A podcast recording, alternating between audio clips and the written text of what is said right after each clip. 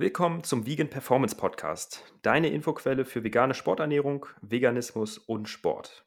Wir, das sind Dominik Machner, Sport- und Ernährungstherapeut und Marc Dittmann, Sportwissenschaftler und Online-Coach. Dieser Podcast wird unterstützt von TrueV. TrueV, T-R-U-E, Leerzeichen V-E-E, -E, bietet vegane Supplemente für ein gesundes und sportliches Leben. Dazu zählen essentielle Aminosäuren, Vitamin B12, Vitamin D und K2 mit Bio-Olivenöl und Algenöl mit den bei veganer Ernährung empfohlenen Omega-3-Fettsäuren, EPA und DHA. Mit dem Code Podcast15 erhältst du außerdem 15% Rabatt auf deine Bestellung. Hallo und herzlich willkommen zu einer neuen Podcast-Folge des Vegan Performance Podcasts. Guten Morgen zusammen. Hallo Dominik, hallo Raphael. Wie geht's euch? Guten Morgen. Ja, sehr gut. Danke für die Einladung. Freue mich.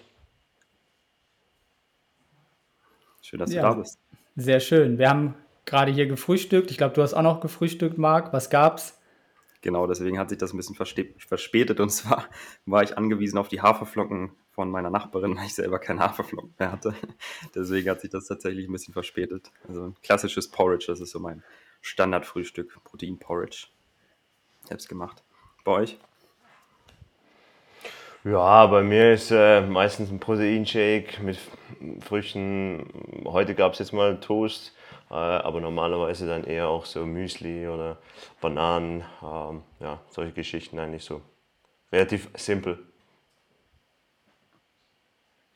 Ja, keep it simple, ne? Dann äh, hat man mehr Zeit für andere Genau. Dinge. Sonntags wahrscheinlich auch immer ein bisschen anders, ne, bei dir. Und bei Dominik weiß ich auch, bei euch am Wochenende mal Brötchen, ne, mit viel Aufstrichen und so weiter. Genau, wir haben ja immer so ein richtiges Buffet aufgefahren, weil man unter der Woche halt keine Zeit hat. Und dann kann man äh, am Wochenende quasi ein bisschen mehr genießen quasi. Dann haben wir jetzt irgendwie Aufbackbrötchen gehabt und verschiedene Aufstriche, einfach so Orangensaft und Eiskaffee noch gemacht. Einfach ein bisschen sich das Leben schön machen quasi am Sonntag. Und die Sonne brennt brutal hier. Ich weiß nicht, wie das bei euch ist. Ja, Ja, hier auch. Hier auch. Und wir sind ja auch nicht weit auseinander. Wenn ich das richtig gesehen habe im Vorfeld. Wir haben ja nämlich schon wieder einen, den zweiten Schweizer Gast in Folge. Wenn wir nicht zwischendurch keinen anderen hatten. Also scheinbar ist das jetzt so, als wäre das Standard, dass wir immer auch Schweizer Podcast-Gäste haben. Und gar nicht weit weg, St. Gallen ist äh, wirklich direkt um die Ecke bei mir. Da darf sich auch gern jetzt auch nochmal vorstellen, Raphael, wer bist du und was machst du eigentlich, dass unsere Zuhörerinnen da mal einen Einstieg kriegen von dir. Vorstellung. Ja, sehr gerne. Ähm, danke nochmals und äh, sehr gut, wenn da die Schweiz auch ein bisschen zum Zuge kommt bei euch. Ähm, also ich bin, ich bin äh, im, im- Performance-Bereich, also mehr im Trainingsbereich zu Hause. Ähm, mache auch ein bisschen Ernährung, aber mehr als Ergänzung, weil es dann einfach auch dazugehört. Ähm, ich bin aktuell noch, nicht mehr lange, aber aktuell bin ich noch beim FC St. Gallen im Nachwuchs für, die, für den Bereich Athletik zuständig. Und ähm, da haben wir eben auch niemanden für den Bereich Ernährung, deswegen gehört es auch so ein bisschen dazu. Ähm, habe da zwei, drei äh, Ausbildungen gemacht, aber ähm, das ist ganz klar nur im, im, äh, nicht mein Kerngeschäft. Äh, meine, oder meine Kernkompetenz ist wirklich mehr im Trainingsbereich, Leistungsdiagnostik, ähm, sei es Krafttraining, äh, Ausdauertraining äh, und dann ganz speziell so mein, mein, meine Kernkompetenz, die ich so in den letzten Jahren aufgebaut habe, ist sicherlich der Schnelligkeit, Speed-Bereich, vor allem für Teamsportler und Sportlerinnen. Ähm, ich glaube, da ist wirklich noch ganz, ganz viel Potenzial auch, auch da. Du hast meistens diese, die, die Leichtathletik halt ähm, und dann hast du auf der anderen Seite des Kontinuums hast du meistens ähm, einfach rein Teamsport, alles im Spiel ähm, oder in, in Spielformen integriert und das da irgendwie so ein bisschen diese zwei Bereiche aneinander zu bringen, näher zu bringen und zu verknüpfen. Ähm, ich glaube, das, das ist ganz, ganz wichtig ja, um den, den Teamsport in dem Bereich einfach auch weiterzubringen. Ähm, ich habe neben, ähm, neben dem, äh, der Anstellung beim FC St. Gallen habe ich noch eine eigene Firma, wo ich auch zwei, drei Sportler dann äh, im Einzelsetting betreue. Ähm, aktuell sind es vor allem Eishockeyspieler, die ich dann in der Offseason betreue. Und ähm, ja, fr früher, also ich, ich bin jetzt seit, oder ja, ich war fünf Jahre jetzt bei St. Gallen. Vorher war ich in, einem, ähm, in einer privaten Facility Und da habe ich mit, mit ganz verschiedenen Sportlerinnen und Sportlern zusammengearbeitet, von verschiedensten Sportarten über mm, auch Eishockey, Fußball ein bisschen, äh, Lacrosse, Boxen, Uni-Hockey, also wirklich querbeet eigentlich, auch vom Niveau her, also von ähm, Weekend Warriors bis hin zu halt äh, Olympiathleten. Ähm, ist ganz spannend eigentlich, da in verschiedenen Bereichen und Niveaus dann auch äh, meine Erfahrungen sammeln zu können. Ich glaube, die Schnellkraft oder das Speedtraining, das ist so ein bisschen vernachlässigt oft. Habe ich zumindest so das Gefühl. Man hat auch nicht so viel Social Media Content außerhalb bei dir. Das heißt, äh, denk, siehst du das auch so, dass das so ein bisschen vernachlässigt wird teilweise? Ja, es wird zumindest ein bisschen stiefmütterlich behandelt, glaube ich, ähm, im Team oder in vielen Teamsportarten. Das ist, äh, ich vorher so ein bisschen erwähnt habe, ähm, einfach so in die Schiene gepackt wird. Ja, wir machen ja unsere Sportart, wir müssen ja eh sprinten. Ähm, aber als Beispiel im Fußball haben wir halt bei uns jetzt auch in der Akademie die Möglichkeit mit GPS zu arbeiten und dann siehst du halt, dass die in einem Spiel oder in, in praktisch keinem Trainings ihren maximalen Speed erreichen. Ähm, nur so als, als, mhm. als Beispiel. Und das heißt irgendwie, nur schon um diesen Reiz zu setzen für den maximalen Speed, müssen wir das irgendwie ergänzen. Ähm, und, aber natürlich ist Speed-Training oder Game Speed ist dann noch viel, viel mehr. Ähm, und ich glaube, da braucht es dann eben diese Verknüpfung von der reinen linearen Geschwindigkeit aus der Leichtathletik, sage ich jetzt mal, ähm, und dem komplexen, chaotischen, manchmal auch Speed im Teamsport. Aber es ist ganz, ganz wichtig, dass man das äh, Verständnis dann auf verschiedenen Ebenen aufbaut und nicht einfach nur ähm, entweder sagt, ja, ja, wir machen einfach drei, zwei, drei Sprints und gut ist, oder ja, wir spielen nur die Sportart und dann ist auch gut. Ich glaube, da ist ganz, ganz viel dazwischen, was äh, notwendig ist. Ja, das wäre so wie dieses, ja, ich muss ja keine Beine trainieren, ich spiele ja Fußball. ja, genau.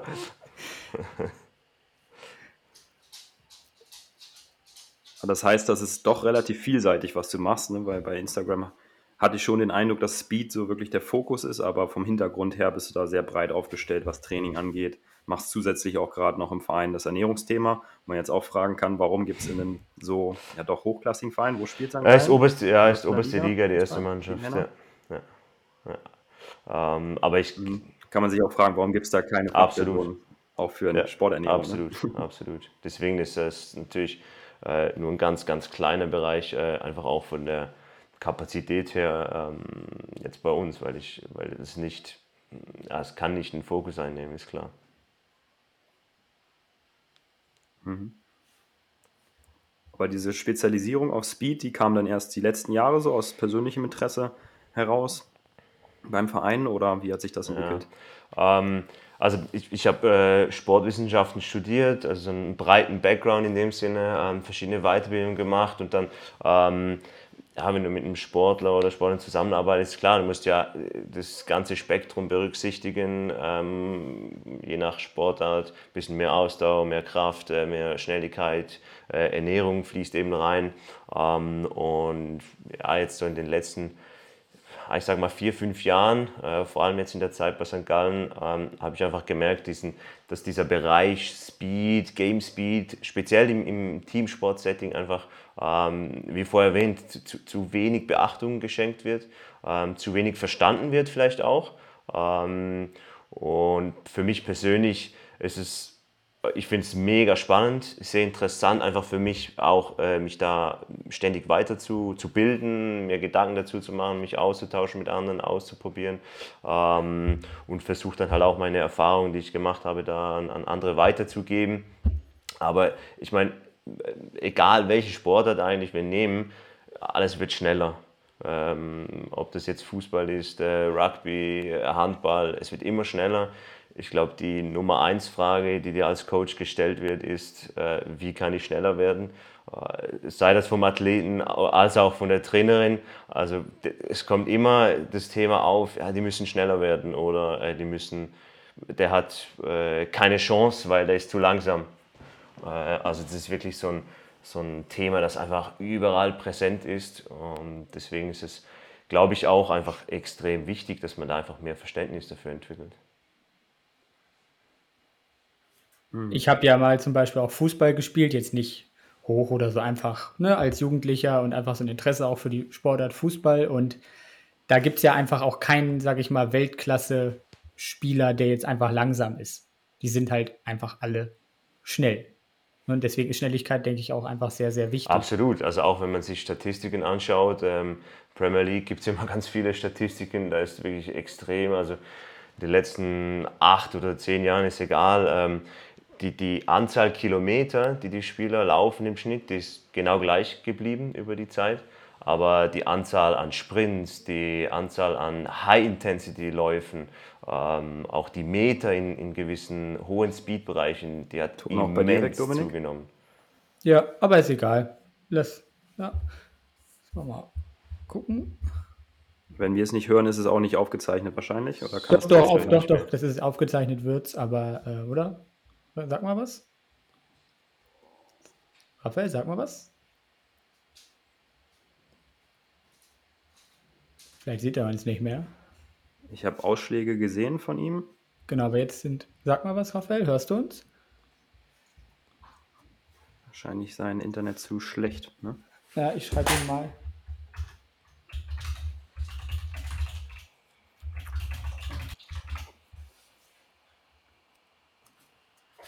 Ich glaube, er hört uns nicht mehr und sieht uns nicht mehr.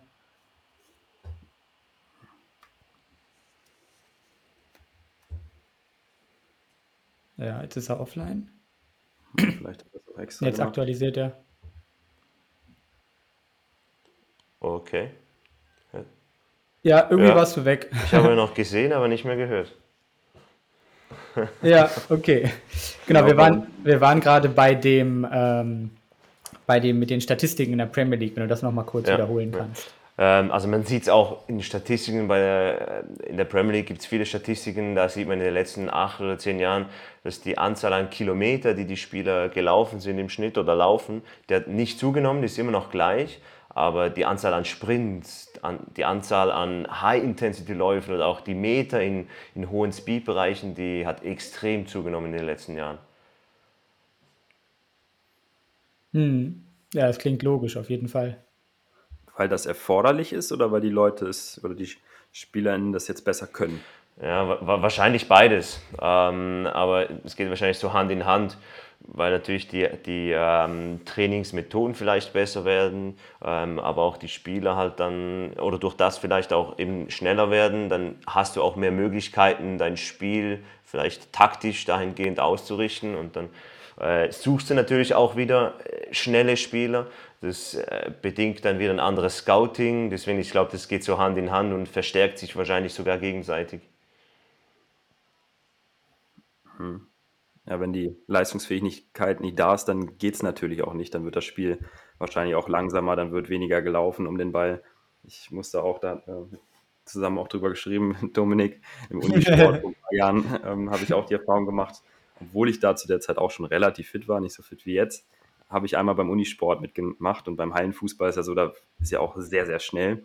Und ich habe wirklich zwei, drei Sprints gemacht und ich war so im Eimer und konnte überhaupt nichts mehr, also ich habe nichts mehr hingekriegt. Und das ist wahrscheinlich genau das, wenn man das nicht hat, diese Schnelligkeitsausdauer, dann ja, ist das super limitierend im Sport, ne? Vor allen Dingen in dem Bereich, im Leistungssport dann auch, ne? Na, extrem.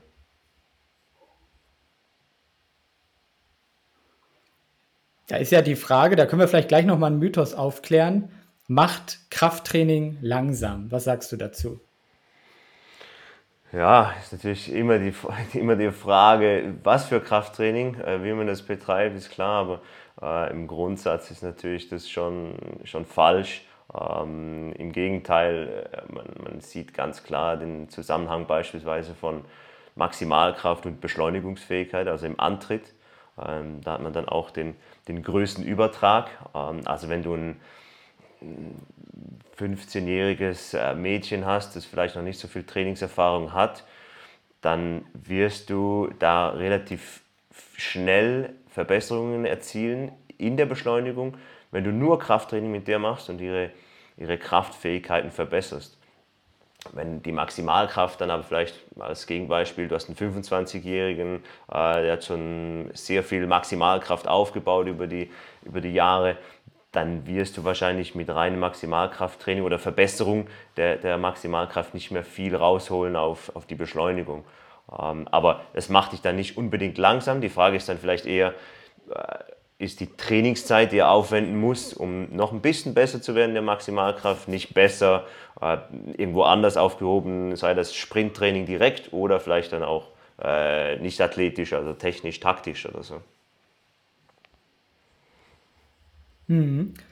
Jetzt hast du ja, Marc, eben auch schon den Begriff Schnellkraft, Ausdauer genannt. Das, gibt es diesen Begriff, ich bin ja gar nicht mehr so sicher. Also, dass du quasi sagst, okay, wie schnell erholt sich auch deine Sprintfähigkeit? Also, wie oft kannst du hintereinander sprinten? Ist das so ein Parameter, den man auch betrachtet? Das könnte ja auch wichtig sein. Ja, ja gibt es verschiedene Begriffe: Schnellkraft, Schnelligkeitsausdauer, Repeated Sprint Ability. Ähm, Im Endeffekt geht das ja alles so ein genau, bisschen ja. in die gleiche Richtung. Ähm, ich finde es ganz interessant, eigentlich äh, das wieder so auf dem Kontinuum zu sehen. Auf der einen Seite hast du Ausdauer und auf der anderen Seite hast du Schnelligkeit. Also sagen wir halt ein 100 Meter Sprint. Ähm, und jetzt ist die Frage, wo fängt Ausdauer an und wo fängt Schnelligkeit an? Und das kann man ja eigentlich nicht wirklich so beurteilen oder ähm, klar, klar abgrenzen. Äh, man könnte ja auch sagen, 10 äh, Minuten joggen, wenn du das so schnell machst, wie es nur geht, dann ist es ja auch schnell oder am Maximum für die 10 Minuten. Also es ist auch Schnelligkeit. Deswegen, der, der Übergang ist fließend, aber ähm, was natürlich ganz, ganz wichtig ist, sind schon diese Geschichten von äh, dieser Repeated Sprint Ability, dass du in der Teamsportart ähm, wiederholt diese Sprintleistung abrufen kannst. Und da gibt es ganz interessante äh, Vergleiche dann auch, dass du beispielsweise, wenn du zwei Athletinnen hast, die haben beide den gleichen maximalen Speed, ähm, sagen wir, Athletin A hat einen maximalen Speed von 32 km/h und Athletin B von 30 km/h.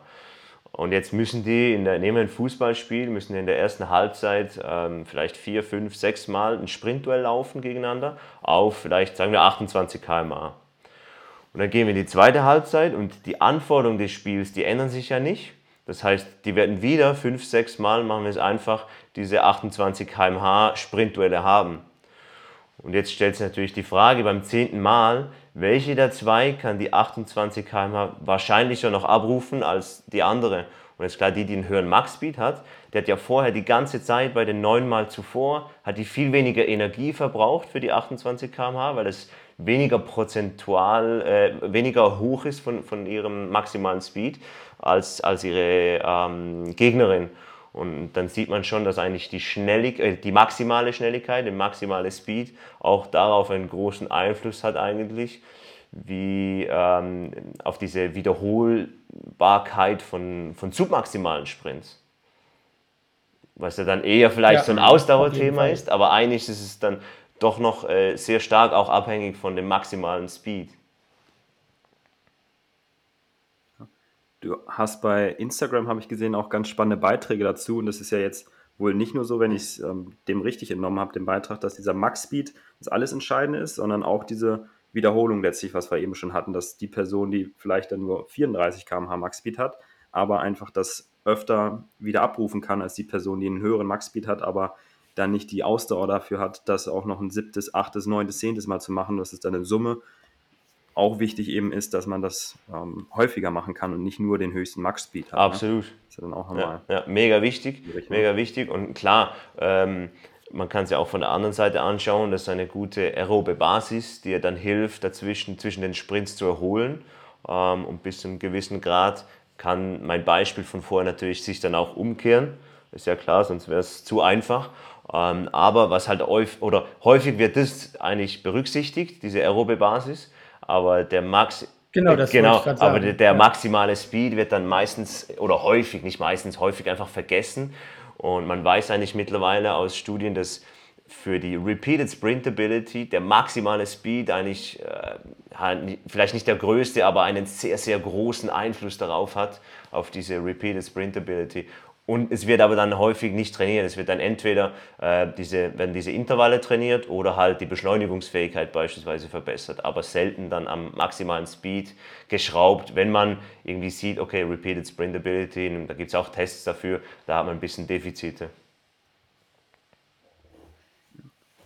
Nochmal zurückgreifend auf das Thema Krafttraining und Geschwindigkeit ist eine hohe Maximalkraft jetzt förderlich für den Max-Speed oder eher für die Beschleunigung? Eher für Letzteres, oder? So haben wir es auch im Sportstudium gelernt, weiß ich noch. Da hat unser Prof mal gesagt, ja, die Powerlifter, die sind auf den ersten 10 Metern so schnell wie die ähm, Elite 100 Meter Sprinter. Und ich muss aus persönlicher Erfahrung auch sagen, dass mein Training, seitdem es jetzt mehr Kraftelemente enthält, mehr Maximalkraft, nahes Training oder halt im Wiederholungsbereich von maximal 5, 6 versus früher mit niedrigeren Gewichten und höheren Wiederholungen, dass ich den Eindruck habe, dass ich auch deutlich schneller bin oder besser beschleunigen kann. Vielleicht kannst du zu diesem Zusammenhang von der Art des Trainings und der Tatsache, hat das einen Einfluss auf die Beschleunigung oder auf den Max-Speed, nochmal ein bisschen ja, was sagen. Ja, das, äh, da hat der Prof schon recht gehabt. ähm, ähm, es ist definitiv so, ist ja irgendwie auch logisch, weil in der Beschleunigung, äh, nehmen wir eine Beschleunigung aus dem Stillstand, dann ist ja die Geschwindigkeit, mit der die Muskulatur feuern muss, nicht so hoch. Also kann sie mehr Kraft äh, entwickeln über eine längere Zeit, so muss ich sagen, über eine längere Zeit Kraft entwickeln. Ähm, und, und, ist ja klar, dann hat die Maximalkraft, oder irgendwie logisch, dass die Maximalkraft dann auch mehr Einfluss darauf hat. Ähm, das ist einfach bis zu einem gewissen Grad und dann ist halt, ja, wie überall, diese Kurve flacht ab.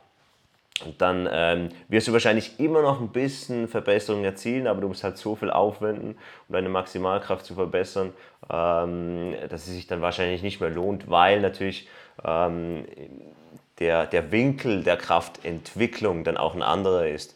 Also wenn du eine Beschleunigung nimmst, dann willst du ja nicht unbedingt viel vertikale Kraft haben, wie vielleicht beim Powerlifter der Fall ist, sondern du willst sehr, sehr viel horizontale Kraftentwicklung haben. Und erst mit der, mit der Zunahme der Geschwindigkeit wird diese Kraft dann eher ähm, vertikal, vertikal werden. Und wenn du im maximalen Sprinten bist, bist du sehr, sehr aufrecht und dann hast du halt eine, eine sehr hohe Horizont äh, vertikale Komponente und nur noch eine ganz, ganz kleine horizontale Komponente. Das Spannende ist einfach, dass du beim maximalen Sprinten hast du schon auch extrem hohe Kräfte, die wirken. Also wenn du äh, einen sehr schnellen Teamsportler nimmst, dann kann es gut sein, dass der im aufrechten maximalen Sprint das drei, vielleicht sogar vierfache des Körpergewichts in unter 100 Millisekunden, also dass ein Kontakt dann äh, mit einem Bein eigentlich auf, auf, auf, deinem, auf deinem Bein lastet, was natürlich extrem hohe Kräfte sind. Ähm, aber weil das halt unter 100 Millisekunden ist, ist das nicht mehr so be gut beeinflussbar durch äh, normales Maximalkrafttraining, dass du vielleicht äh, ja, pro Wiederholung eine Sekunde brauchst oder noch mehr in der Konzentrik. Das heißt, das normale Krafttraining ist dann einfach zu langsam, um das zu verbessern. Ja, ja, genau, ja. ja. Hm. Vielleicht kannst du noch ein bisschen darauf eingehen, wie jetzt genau Schnelligkeit überhaupt zustande kommt. Also wir können ja, oder was für Systeme im Körper da entscheidend sind. Wir haben ja bei der Ausdauerleistungsfähigkeit zum Beispiel die Mitochondrien, die Energie produzieren, die sind ganz wichtig. Im, Im, Krafttraining habe ich eben die Muskeldicke meinetwegen. Aber wie kommt Schnelligkeit überhaupt zustande? Also was, was für Systeme sind da wichtig? Ja, ja. ja was, was halt im, im Schnelligkeitsbereich sicherlich, was man so ein bisschen unterscheiden muss, ist eben diese, sind diese Phasen, Beschleunigung und dann maximaler Speed und dann gibt es natürlich diese Übergangsphase, Transition. Ähm, und wenn wir halt dann noch mehr Richtung Game Speed oder einfach ähm, Spielschnelligkeit äh, gehen. Dann hast du natürlich noch diese ganzen äh, Richtungswechsel, Abbremsgeschichten drin. Ähm, das heißt, es ist sehr, sehr vielseitig. Ähm, was aber ganz entscheidend für, für all diese Bereiche ist natürlich diese, ähm, die Rate of Force Development, also wie schnell, dass du in sehr kurzer Zeit halt sehr viel Kraft entwickeln kannst. Ähm, es bringt dir halt in dem Sinne nicht viel, wenn du ähm, ja, 500 Kilo äh, bewegen kannst, aber brauchst dafür 5 Sekunden. Ja, weil wir haben vorher das Beispiel gehabt, äh, im maximalen Sprinten äh, ja, hast du eine Bodenkontaktzeit von unter 100 Millisekunden, wenn du gut bist. da ja, hast du nicht viel Zeit, um diese Kraft zu entwickeln und du hast auch, äh, du siehst auch ganz, ganz äh, große Unterschiede, wenn du wirklich äh, Weltklasse Elite-Sprinter mit Subelite oder dann vor allem auch Teamsport, guten Teamsportlern ähm, vergleichst, dann, dann siehst du, dass die innerhalb dieser, nehmen wir wieder diese 100 Millisekunden, innerhalb der ersten 50 Prozent, also wenn wir bei 50 Millisekunden, das meiste an Kraft entwickeln und hinten raus gar nicht mehr so viel. Währenddem die die schnellen oder sehr schnellen Teamsportler über die ganzen 100 Millisekunden die Kraft etwa gleich verteilt haben. Ähm, das heißt, die, die verkürzen dann nochmals, die produzieren noch mehr Kraft in noch kürzerer Zeit. Ähm, und das ist wirklich so halt ganz, ganz wichtig oder entscheidend dann zu wissen, wenn wir im, im Schnelligkeitsbereich unterwegs sind, dann müssen wir halt schon extrem viel Kraft produzieren. Ja, ich habe es vorher erwähnt, drei, vier, bei Elite-Sprintern sind auch gerne mal fünfmal Bodyweight, ähm, die da in, in 100 Millisekunden auf dem Bein lasten. Aber das muss halt eben extrem schnell produziert werden oder abgebremst werden auch. Also wenn wir dann Richtungswechsel anschauen, ähm, auch wenn es ums Thema Verletzungsrisikoreduktion gehen, so eine Knieverletzung, eine, eine Bandverletzung im, im, Knie, das passiert auch wieder in den ersten 50 Millisekunden des Kontakts. Das heißt, wir müssen auch da wieder e, extrem ja. schnell abbremsen können, extrem schnell ähm, diese, diese Kräfte absorbieren können und, und halt äh, natürlich bis zu einem Stück, Stück weit äh, helfen uns da auch normale Krafttrainings, ist ja völlig klar, das ist immer abhängig vom Niveau. Ähm, aber diese, diese kurze Dauer, die wir zur Verfügung haben für die ähm, Entwicklung der Schnellkraft, Schnelligkeit, was auch immer, dies, das ist ganz, ganz entscheidend, dass man das berücksichtigt im Training. Welchen Einfluss würdest du sagen, hat da jetzt die Ernährung? Kannst du da oder siehst du da einen Einfluss der, der Ernährung oder auch zum Beispiel bestimmte Supplemente auf das Thema Schnelligkeit? Mir fällt da jetzt zum Beispiel Kreatin einfach ein, wo ich mir vorstellen könnte, dass es gut hilft beim Thema Schnellkraft.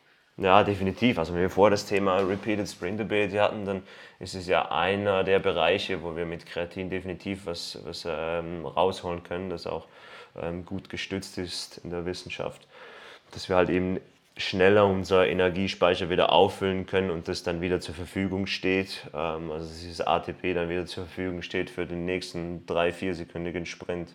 Ähm, aber ich glaube, ganz allgemein hat natürlich Ernährung auf die Performance ja, ja das, das, ist klar, das hat einen großen Einfluss. Speziell im Schnelligkeitsbereich, äh, sicherlich auch, weil weil die Trainingsintensität natürlich sehr hoch ist. Gerade wenn wir wieder beim Thema Maximalspeed-Training sind, dann ist es äh, absolut das Höchste an Intensität, was du für deine Muskulatur erreichen kannst. Also diese neuromuskuläre Belastung von einem Max-Speed-Training, das ist immens, das kriegst du im Kraftraum nicht hin, keine, brutal, äh, keine ja. Chance. Ähm, ja. Weil eben wieder in so kurzer Zeit so viele Kräfte wirken. Und dann ist klar, dass ja die zur Verfügung stehende Energie einen großen Einfluss darauf hat, ähm, ob du vielleicht ein, zwei oder drei Sprints im Training machen kannst, ob du vielleicht 95 oder 98 oder gar 102 Prozent von deinem bisherigen maximalen Speed laufen kannst. Ähm, und wenn du halt dann in einer normalen Trainingswoche mit einem Team, im Teamsetting bist, dann hast du ja nicht nur ein Training, dann hast du sieben Tage Pause, dann hast du am nächsten Tag wieder Training. Äh, da trainierst du vielleicht eher Beschleunigungsfähigkeit, dann hast du vielleicht mal einen Tag Pause, dann hast du noch Krafttraining, dann hast du äh, Max Speed, dann hast du Richtungswechsel sowieso im Training drin. Ähm, also für die Erholungsfähigkeit natürlich auch immens wichtig, dass du die Speicher auch wieder auffüllen kannst ähm, und, und dann, dann die Intensität im Training auch wieder gehen kannst, damit du eine Verbesserung erzielen kannst. Man, man hat ja wahrscheinlich schon, schon viel gehört, um schneller zu werden, musst du immer 100% geben.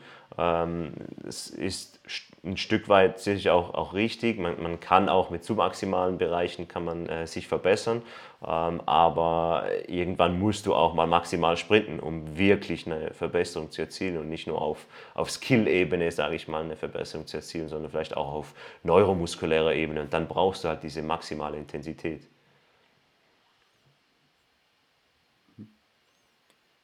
Wie sieht das im Coaching aus oder im Training? Erzählst du den äh, SportlerInnen auch wirklich, was da passiert auf muskulärer Ebene? Ich musste da eben so ein bisschen auch an die Muskelfasertypen denken, weil das hat ja da auch einen großen Einfluss darauf, beziehungsweise die motorischen Einheiten. Ist das jetzt äh, eine Ausdauerkomponente Fußball zum Beispiel ist ja sehr, sehr vielseitig. Da hat man ja quasi fast alles drin. Die 10 Kilometer, die man im Schnitt ungefähr läuft, glaube ich, ne, 10 bis 15 Kilometer pro Spiel, ähm, hat man auf jeden Fall die Ausdauerkomponente. Das sind ja dann diese langsamen Muskelfasern bzw. langsam motorischen Einheiten. wenn man dann aber auch über Speed spricht, das sind ja dann diese ganz schnellen Einheiten und auch schnellen Muskelfasern. Und das ist ja auch gar nicht so unwichtig vielleicht zu verstehen als, Sportler, als Sportlerin selber, was da eigentlich passiert, dass ich diese unterschiedlichen Muskelfasern-Typen habe und dass ich gucken muss, wie trainiere ich die spezifisch, damit ich darin besser werde. Ne? Ja, ja. ja, ich glaube, das ist mega abhängig auch vom, vom Typen her, ob, ob die, die Sportler das wollen, ob sie ähm, sehr viel Hintergrundinfos auch äh, allgemein im Coaching. Die einen, die wollen bis ins Detail wissen, warum, weshalb, äh, wozu und andere, die wollen einfach, ja, den, die wollen einfach, dass man ihnen sagt, was sie machen sollen und äh, die vertrauen dir einfach, dass es schon gut sein wird oder vielleicht denken sie auch, ja, ist eh Bullshit, aber ich mache es jetzt einfach, weil ich muss. die gibt es bestimmt auch. ähm, aber ja, also ich, ich würde sagen, eher selten kommt es vor, dass man das Ganze dann auch auf Zellebene, Muskulebene oder so erklärt, ähm, sondern wenn, dann schon eher global im Sinne von ähm, eben, äh, dass, dass das Verständnis da ist, dass es eine sehr hohe Intensität ist, dass ähm, so das Verständnis ein bisschen da ist, was, was Maximalspeed mit deinem Körper macht und dass es im Krafttraining, äh, im Kraftraum vielleicht ja, ein bisschen anders ausschaut, ähm, die, die, die Bewegung und deswegen ist es nicht unbedingt Max Speed oder maximal schnelle Entwicklung der Kraft und auf dem Platz, wenn du Sprint machst, ist es ein bisschen was anderes, aber ich glaube, das ist wirklich sehr, sehr abhängig auch vom Typen her. Da musste ich jetzt auch wieder, ich habe das glaube ich schon mal im Podcast erzählt, aber an unseren Prof auch denken, der dann irgendwie Fortbildung gehalten hat für irgendwelche Boxer oder so waren das, glaube ich. Und dann haben die, hat er denen das alles erklärt, wie das funktioniert und so weiter. Und dann haben die gesagt, ey, Digga, das interessiert mich alles nicht. Ich will einfach wissen, wie ich meinem Gegner schneller auf die Fresse hauen kann. so, das ist wichtig. Ja, ja. Also, wie werde ich schneller einfach?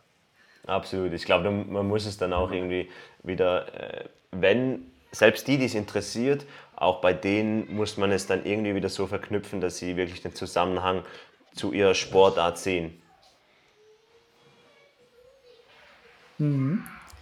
Ähm, wie, was, du hast ja eben auch schon gesagt, dass es so ein bisschen ein paar Missverständnisse gibt.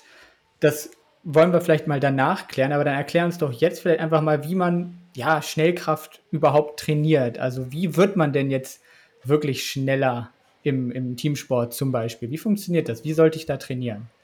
Ja, ich glaube, man muss es so ein bisschen auf äh, verschiedenen Ebenen anschauen und nicht nur auf, ähm, auf einen Bereich fokussieren. Gerade im Teamsport sowieso und ähm, je nach Niveau oder auch Alter ist es noch mehr so ein, ein Sammelsurium von verschiedenen Bereichen. Ähm, weil wenn du jetzt eine Nachwuchssportlerin nimmst, dann hat ja in allen Bereichen wahrscheinlich noch viel Potenzial. Und dann, wie, wie vorher auch schon mal erwähnt, dann hilft das Krafttraining auch schon viel ja, einfach durch eine Verbesserung der, der Kraftfähigkeiten, der Stabilität. Ähm, das sind auch Geschichten wie Beckenstabilität, wie Rumpfkontrolle, wie Fußgelenkskraft.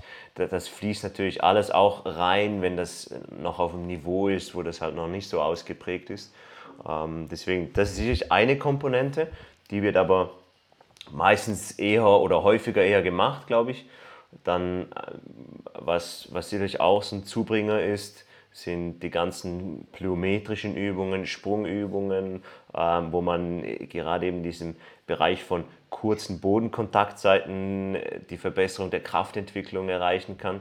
Ähm, da wird häufig aber so ein bisschen dann gerusht und dann nimmt man schon viel zu komplexe Übungen und dann nimmt eigentlich diese Bodenkontaktzeit schon wieder ab und man hat viel zu lange Bodenkontaktzeiten ähm, und trainiert dann halt in einem anderen Bereich. Aber ich glaube, da in, in dem Bereich ist auch sehr, sehr viel möglich, wenn es ähm, um ja, so, eine, so eine Stiffness im Sinne von einer systemischen Stiffness geht. Also nicht jetzt nur Fußgelenkssteifigkeit oder Sehnensteifigkeit, sondern diese, ähm, der Wechsel von Anspannung und Entspannung. Das weiß man also aus der russischen Literatur auch, dass, dass es ganz, ganz entscheidend ist, dass man eben nicht nur anspannen kann, die Muskulatur, sondern auch wieder entspannen kann. Ähm, und das eben sehr, sehr schnell im Wechsel. Das kann man sehr gut mit plyometrischen Übungen ergänzen oder ähm, ja, trainieren, sage ich mal. Und dann ist ganz, ganz logisch, äh, wenn du besser schießen willst, dann musst du schießen. Also wenn du besser sprinten willst, dann musst du auch sprinten. Ähm, völlig banal, aber es wird trotzdem häufig vernachlässigt irgendwie. Ähm, und, und dann teile ich es eigentlich ganz gerne so in drei Gruppen auf äh, im Teamsport, also Beschleunigung, dass man das separat trainieren kann. Da helfen dann beispielsweise auch sehr gut Resisted Sprints, also Sprints mit, mit leichtem bis sehr, sehr starkem Widerstand, äh, ob das jetzt mit Schlitten, mit Gummibändern ähm, bis hin zu halt Hightech-Equipment für 20.000 ist. Ähm, und dann. Was ist das dann? Was ist das für 20.000? Äh, ja, ohne Werbung zu machen, ist ein 1080 Sprint, heißt es. Es ist halt so ein mechanischer, elektronisch gesteuerter Widerstand. Ähm, kannst du halt dann sehr genau einstellen, kommt ein Seil vorne raus. Ähm, sehr, sehr praktisch, aber halt auch teuer. Ja, da gibt es so eine, die günstigere Variante, hatte ich im Fitnessstudio mal benutzt, war echt cool, dass du so einen Gurt hast und dann kannst du halt auch einen Widerstand ja. einstellen, der halt dann fix ist wahrscheinlich und dann kannst du halt auf so einer Kunstrasenfläche einfach maximal ja. losballern. Das ist ja, auch irgendwie cool. Ja. Weil es ja auch was anderes ist, wenn du wahrscheinlich ja Gewichte trägst, meinetwegen in einem Rucksack, ne, dann wirkt die Kraft eher nach unten, als wenn es quasi dich nach hinten Absolut, zieht. ja. Also, ne? Das wäre wieder vertikal ja, genau, Genau. Deswegen ist eben Resisted, sind Resisted Sprints für die Beschleunigungsfähigkeit extrem einfach, ein einfaches Tool, aber extrem effizient äh, oder effektiv. Und ähm, was ich dann so als zweiten Bereich im, im Schnelligkeitstraining dazu nehme, ist eben das Maximal-Speed-Training, äh, wo wir schon 95 äh, Prozent oder mehr vom persönlichen maximalen Speed erreichen wollen. Ähm, und ich sehe das nicht, nicht nur als ähm, Training zur reinen Verbesserung der maximalen Geschwindigkeit, weil je nach Teamsportart ist es gar nicht so entscheidend. Ähm, also wenn du jetzt Handball als Beispiel nimmst, dann gibt die Feldgröße das gar nicht her, eigentlich, dass die auf ihren maximalen Speed kommen. Ähm, aber das Ding ist, du kannst es, wir haben es vorher äh, gehört, das, das ist halt das neuromuskuläre, ähm, der neuromuskuläre Load von Max Speed Training so hoch ist wie, wie nirgends sonst. Also ich sehe das dann fast wie als Trainingsmethode, ähm, um auf äh, neuromuskulärer Ebene Anpassungen zu erzielen. Und da hast du halt dann Vorteile für, ja, für alle Teamsportarten. Und das dritte wäre dann mehr der Bereich Richtungswechsel, äh, Agility, äh, Decision Making Speed, wie auch immer man diese, diesen Bereich ähm, abstecken will. Der ist sehr, sehr vielseitig und, und, aber auch sehr, sehr wichtig natürlich. Ist auf der einen Seite meistens der Bereich, der so im normalen Teamtraining natürlich ja, einfach so auch vorkommt, ist ja logisch. Ähm, auf der anderen Seite gibt es aber da trotzdem auch sehr, sehr viel Potenzial, glaube ich. Ähm, sei es auf Skill-Ebene, ähm, als Beispiel die, die äh, Verknüpfung von verschiedenen Bewegungen, also sei das aus einer Rückwärtsbewegung, eine Drehung und dann in den Sprint. Das, ist koordinativ sehr, sehr anspruchsvoll und das äh, darf man aus ja, meiner Sicht ja. gerne auch mal isoliert anschauen, ausprobieren, wie sich das anfühlt, verschiedene ähm, ja, ähm, verschiedene Bewegungen ausprobieren eigentlich und so auch für sich persönlich dann auch äh, die, die, effizienteste Art und Weise finden, äh, bis hin aber halt auch, dass manchmal, ähm, wenn du, wenn du, sagen wir, ein 4 gegen 4 machst oder 5 gegen 5, dann ist diese Komplexität, die du hast, vielleicht für manche Spieler bereits zu viel und dann, wir wissen ja aus der Lerntheorie, dass du eigentlich halt äh, irgendwie so einen optimalen, also es gibt so einen Sweet Spot, wo du lernen kannst. Wenn du aber darüber bist, dann lernst du halt nicht mehr, dann bist du völlig überfordert. Und das ist halt dann die Challenge, wenn du ein Team hast von 20, 25 SpielerInnen und du musst da Übungen kreieren, die eigentlich für alle genau im richtigen Punkt sind oder genau den richtigen Sweet Spot. Ja, Geht ja nicht, ist ja klar. Ähm, aber ich glaube, diese Gedanken zumindest, dass man die sich macht, ist sehr, sehr wichtig. Und dass man dann auch in den äh, Teamtrainings darauf schaut, ähm, welche Spieler vielleicht mit den Übungen überfordert sind. Und vielleicht müssen die dann mal ähm, separat, nicht komple komplett aus dem System genommen werden, also nicht komplett aus dem 4 gegen 4, vielleicht muss man halt mit denen dann ein 2 gegen 2 machen. Und das ist dann die Komplexität für sie, äh, die, die reicht, um ihre äh, Agilitätsfähigkeit beispielsweise zu verbessern.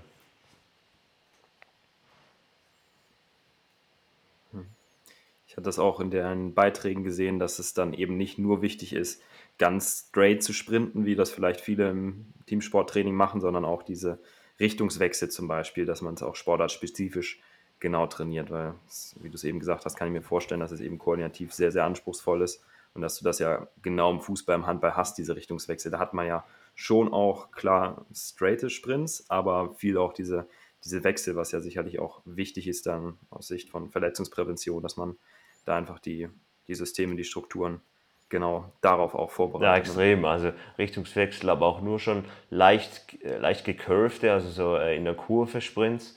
Auch das ähm, ist etwas, was komplett an, ja nicht komplett, aber extrem andere Kräfte eigentlich äh, auf den Körper wirken und das muss man auch trainieren, also unbedingt.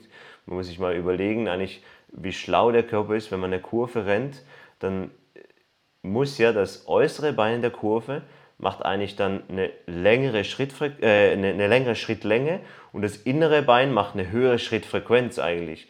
Das, also wirklich crazy eigentlich, dass es der Körper einfach so, so kann, dieses azyklische fast, zwar immer noch zyklisch, aber ähm, das ist wirklich extrem, oder ich finde es zumindest extrem spannend, ähm, aber das, das, das muss man unbedingt trainieren, weil äh, ich weiß nicht mehr genau, wie viele Prozente, da gibt es auch Statistiken, aber im Fußball äh, als Beispiel sind das ja, über 50 Prozent der, der Sprints, die sind halt irgendwie gecurved. Und du hast ja auch nicht nur keine geraden Sprints, du hast ja manchmal auch noch Sprints mit Ball dann zum Beispiel. Und du hast vielleicht auch noch einen Sprint, wo irgendwie so ein Gegner ein bisschen an dir zieht, meinetwegen ein bisschen Laufduell links, rechts, Schulter das muss man dann ja wahrscheinlich auch noch mit berücksichtigen, dass es so ein bisschen sich auf die Sportart auch äh, überträgt. Absolut, ja, mega, mega. Also sehr entscheidend. Auch nur schon den Druck, wenn du, äh, den du vielleicht spürst. Nehmen wir mal ein anderes Beispiel aus dem Football. Du machst einen 40-Meter-Sprint, aber du musst ja immer damit rechnen, dass du gehittet wirst. Also du musst irgendwie immer ein bisschen zur Seite schauen und äh, ja, im richtigen Moment vielleicht in Seiten auslaufen, dass du eben nicht gehittet wirst. Also nur schon das verändert deine Sprint- Technik in dem Sinne, wenn, vor allem wenn die nicht so stabil ist. Oder du musst halt einfach einen Ball fangen. Ja. Also du musst maximal sprinten, da musst du noch einschätzen, wie schnell fliegt der Ball, wie schnell bist du und dann das alles zu koordinieren, das ist halt auch nochmal ja, schwieriger. Ja, absolut. Und deswegen äh, ist eigentlich auch ein gutes Beispiel dafür, dass, dass eben Schnelligkeit ist nicht einfach nur eine, eine physische Fähigkeit, sondern es, ist, es ist eben auch eine koordinative, informationsorientierte Fertigkeit, also ein Skill. Ähm, ganz, ganz wichtig ist eben zu verstehen und, deswegen kann man auch mit in submaximalen Bereichen trainieren und diesen Bereich eben auch verbessern, weil man da vielleicht so ein bisschen, wenn man submaximal trainiert, die, die Komplexität ein bisschen rausnimmt ähm, und dann das natürlich wieder steigert und versucht dann auch unter maximalem Speed äh, abzurufen, diese Koordination in dem Sinne. Gibt es noch mehr Mythen oder sage ich mal so Irrtümer, die du kennst beim ähm, Sprinttraining, außer dieses halt nur geradeaus meinetwegen sprinten oder auch nur isoliert, ohne irgendwie Ball-Gegner-Kontakt? Gibt es noch mehr Sachen, die oft falsch gemacht werden, deiner Meinung nach? Ja, also ich glaube, es, es gibt so ein bisschen diese zwei Extremen einfach. Ähm, ich sehe das häufig, ähm, Beispiel im Fußball halt wieder, weil, die, weil da auch viel finanzielle Mittel vorhanden sind. Ähm, da holt man gerne einen Leichtathletiktrainer dazu. Und dann hast du äh, zwar diese technische Komponente vom Sprint dann extrem abgedeckt, ähm, aber das ist so quasi das eine Extrem. Und dann hast du aber das andere Extrem, äh, diese Spielpuristen, sage ich mal. Also ja, alles mit Ball, alles integriert, äh, gar nichts isoliert. Und, und ähm, beides, mhm. beides ist irgendwie so einfach Prinzip Hoffnung.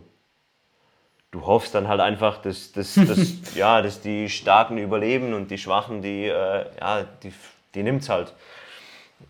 Und ich glaube, da dazwischen, da, da, ist eben die Kunst, dass man auch diesen, Zwischen, diesen Bereich dazwischen abdecken kann und vor allem auch individuell auf die Athleten oder Athleten eingehen kann und eben sehen kann, wo auf diesem Kontinuum der, der vielleicht gerade steht. Also ab Knackt es gerade bei dir auch so? Ja, knackt ein bisschen. Ja. Ähm, ja, es, es ist mit deinem Kopfhörer irgendwie, es knackt gerade. Komisch. Ganze Zeit, I don't know. Immer noch? Sehr merkwürdig. Bei, bei mir ist normal. Aber ist bei dir auch, Marc, ne? Ja, ja, ich höre das auch. Also wenn ich spreche hm. oder? Das wird auch aufgenommen. Hm. Vielleicht musst du deine, musst du deine Kopfhörer nochmal neu verbinden oder so. Oder mal rausnehmen, kurz die Kopfhörer wieder reinstecken. Ja, irgendwie sowas. Hm. Scheint aber irgendwie nicht, als würde es daher kommen, als nichts verändert. Das ist echt komisch, ne? Also vor allem ich höre gar nichts. Ja, jetzt wird es ein bisschen weniger, aber.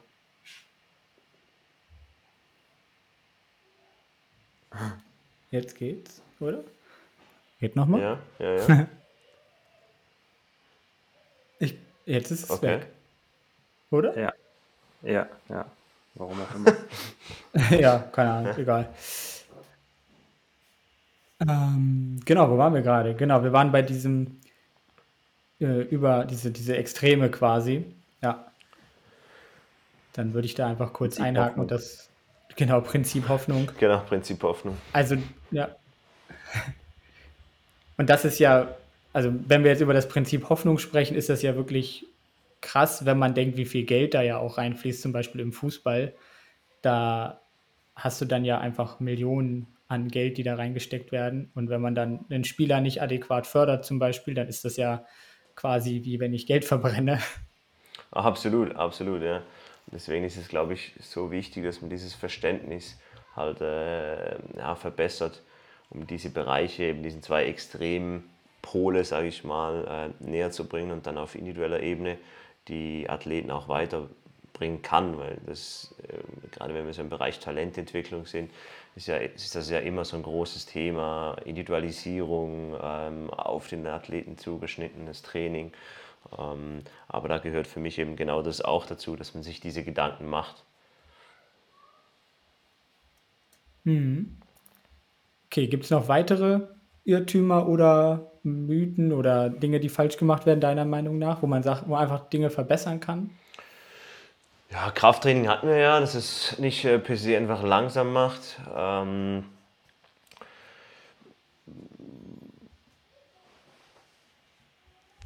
Max Speed ist einfach so ein, so ein Thema, aber das hatten wir eigentlich auch schon, dass es eben häufig einfach äh, vernachlässigt wird, weil, weil dann auch gedacht wird, ja, in der Sportart selber kommt das nicht vor.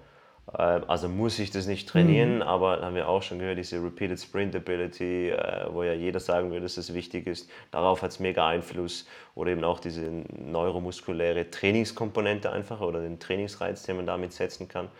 Ähm, ich glaube, das sind schon so die, die großen äh, Bereiche, wo so ein bisschen Aufklärungsbedarf ist.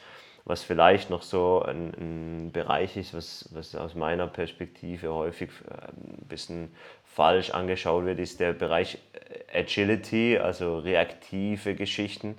Ähm, da ja, geistern zum Teil wilde Übungen auf Instagram herum, ähm, aber Ist das so dieser Bereich Neuroathletik, irgendwie sowas? Nein, nicht unbedingt. Ähm, das wäre nochmal ein komplett anderes Fass, das man aufmachen könnte. Aber äh, nee, ich, ich, ich, ich will eher auf den Bereich ähm, so blinkende Lichter äh, quasi, zum, also als Beispiel, als Tool jetzt ähm, raus. So drauftatschen, so nach Zum dem Motto. Beispiel, ja, oder auch wenn die am Boden sind und da muss man ähm, auf das blinkende Licht einfach reagieren.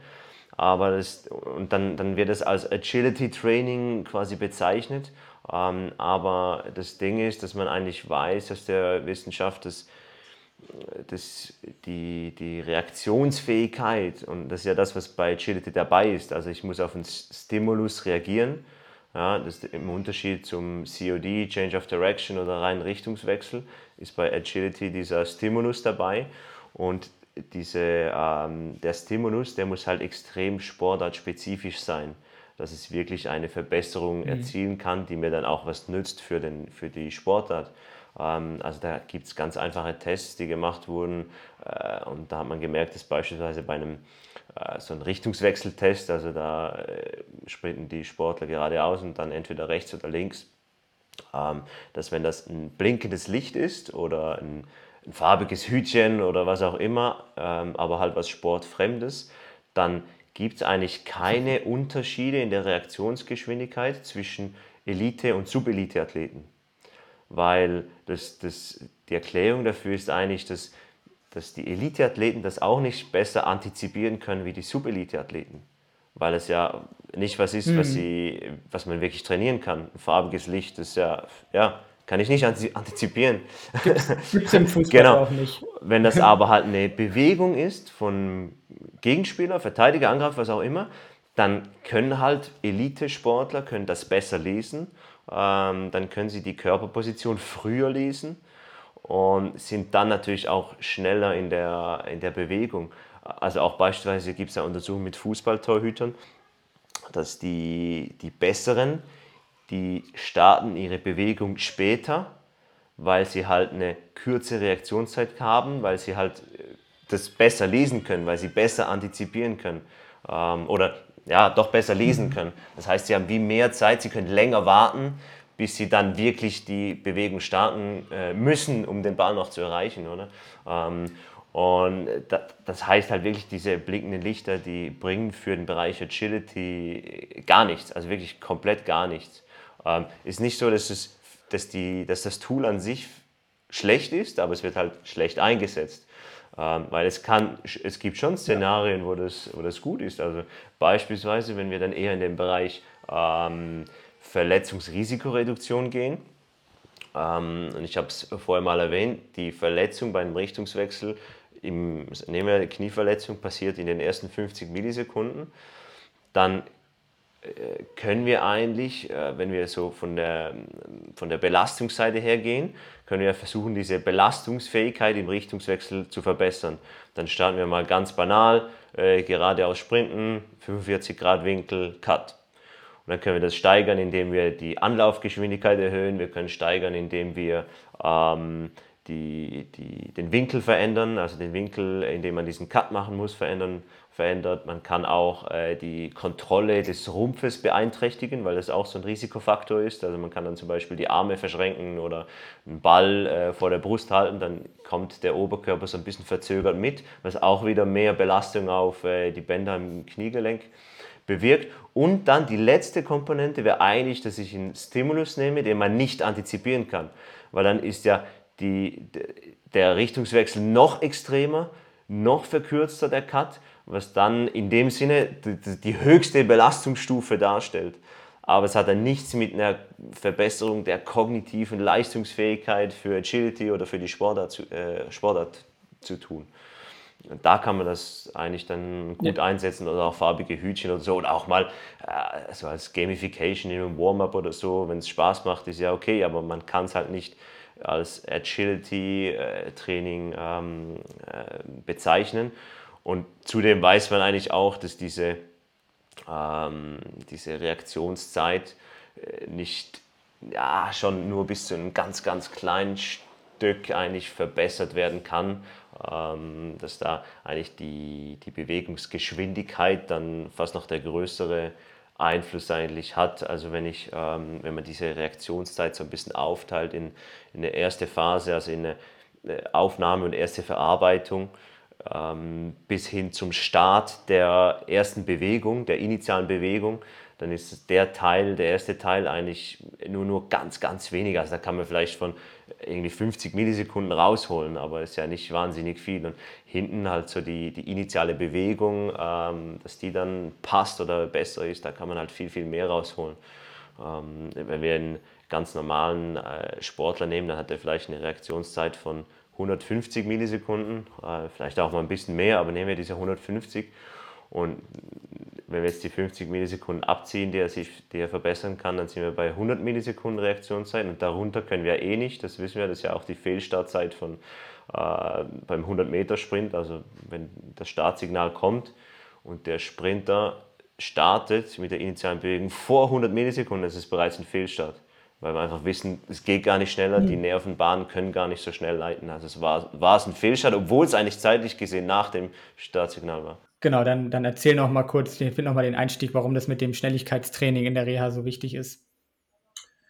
Ja, also du, du hast wie zwei Bereiche, warum das da so, so wichtig auch ist aus meiner Sicht. Also du hast diesen koordinativen Bereich, den ich ja vorher schon erwähnt habe, den, den kannst du halt mal in der Reha sehr, sehr verstärkt auch angehen, weil du meistens dann Einzeltraining oder vielleicht Kleingruppentraining hast. Du hast äh, ein, zwei, vielleicht auch sechs Monate Zeit, daran zu arbeiten. Ähm, deswegen von, von dem Aspekt her, wenn es auch mal um die Veränderung vielleicht deiner Sprinttechnik geht oder so, du da wirklich mal viel Zeit. Wenn du halt im normalen Team-Training äh, immer dabei bist, fünfmal Training, Spiel am Samstag, Krafttrainings, äh, dann hast du da viel weniger Möglichkeiten daran zu arbeiten. Das ist so das eine. Und das andere ist natürlich, dass du ist ja klar, eine Verletzung passiert meistens nicht, wenn du eine langsame Bewegung machst, sondern wenn du eine schnelle Bewegung machst. Äh, also eine Zerrung, Hamstrings beispielsweise, die passiert ja auch beim Abbremsen, beim Richtungswechsel, beim maximalen Sprinten. Ähm, also musst du das ja auch wieder vorbereiten, diesen Bereich. Ähm, deswegen ganz, ganz wichtig und ähm, sehr, sehr häufig wird das schon so ein bisschen vernachlässigt oder viel zu spät einfach damit begonnen. Also dass man so in der ersten Phase, nehmen wir das Beispiel Hamstring, äh, Zerrung, äh, muss jetzt nicht ein kompletter Muskelfaserbündelriss oder so sein, aber äh, bei einer leichten bis mittleren Zerrung kann man eigentlich ähm, schon nach ein, zwei, vielleicht drei Tagen kann man schon wieder auf den Platz gehen und ähm, natürlich sprintest du nicht voll, aber du kannst bereits wieder die ersten Sprint-Drills machen ähm, die sind dann natürlich sehr, sehr langsam, aber zumindest bist du auch wieder vom, von diesem koordinativen Aspekt her, bist du bereits wieder in der Zielbewegung drin, wo du ja eigentlich wieder hin willst. Also warum nicht diese Zielbewegung schon viel früher einbauen und einfach von der Intensität ein bisschen steuern. Man weiß ja beispielsweise auch, dass ähm, der Hamstring eine viel höhere Belastung erfährt, wenn du maximal sprintest, als wenn du in der Beschleunigungsphase bist. Also kannst du ja viel früher in der Reha mit dieser Verletzung eigentlich Beschleunigung schon trainieren und die maximale Geschwindigkeit muss halt noch so ein bisschen warten, aber du bist trotzdem schon wieder am Sprinten. Hm. Du hast ja auch, glaube ich, eben noch gesagt, dass die Sprintfähigkeit wahrscheinlich auch relativ schnell wieder abgebaut wird, wenn du sie nicht regelmäßig trainierst. Und deswegen kannst du dir gar nicht erlauben, lange Pause zu machen eigentlich. Absolut. Also gerade der maximale Speed ähm, da hast du eigentlich so fünf bis sieben Tage und äh, wenn du da keinen Trainingsreiz hast, fünf bis sieben Tage lang, danach äh, beginnt es eigentlich schon abzubauen oder schlechter zu werden. Natürlich sehr minimal, ist ja klar. Ähm, wenn du mal eine Woche kein Maximalspeed-Training machst, dann bist du nicht plötzlich zwei km äh, langsamer geworden oder so. Ähm, aber das beginnt halt schon, währenddem du, wenn du eine nehmen wir aerobe Ausdauer als Gegenpol, ah, da hast du locker mal 30 Tage, kannst du ohne Training auskommen und du hast immer noch die gleiche physische Kapazität. Natürlich kann es immer noch sein, dass du nicht mehr so bist, nicht, nicht mehr dran gewöhnt bist. Ähm, also brauchst du vielleicht wieder ein, zwei Training, bis du wieder diese Belastung ähm, an die gewöhnt hast. Aber es ist vielleicht auch mehr so ein, äh, ein psychologischer Aspekt vom Ganzen. Wie beim Maximalkrafttraining ja auch. Das hält auch viel länger an. Also da bist du auch bei zwei, drei äh, Wochen, die du locker deine Maximalkraft aufrechterhalten kannst, ohne dass du einen Reiz setzen musst. Das ist auch nochmal spannend, wie sich das unterscheidet, dass du sagst, nach fünf bis sieben Tagen hat man da wahrscheinlich schon erste leichte Einbußen, ja. wo ich eigentlich auch oder wir gelernt haben im Studium, dass die Ausdauerleistungsfähigkeit, dass die wirklich auch sehr, sehr schnell verloren geht und dafür aber dann so ein Switch auch was die Muskelfasern angeht von Slow Twitch auf Fast Twitch passiert, wenn man immobilisiert. Aber du hast ja jetzt gesagt, dass es nochmal einen Unterschied macht. Also wir müssen es ja so ein bisschen dreiteilig sehen. Also slow, ähm, Fast und dann nochmal richtig die sehr schnellen Fasern. Und da siehst du auch nochmal einen Unterschied, sagst du? ja, also der, der Wechsel, der passiert ja eher von schnell auf langsam als umgekehrt oder von den Fasern.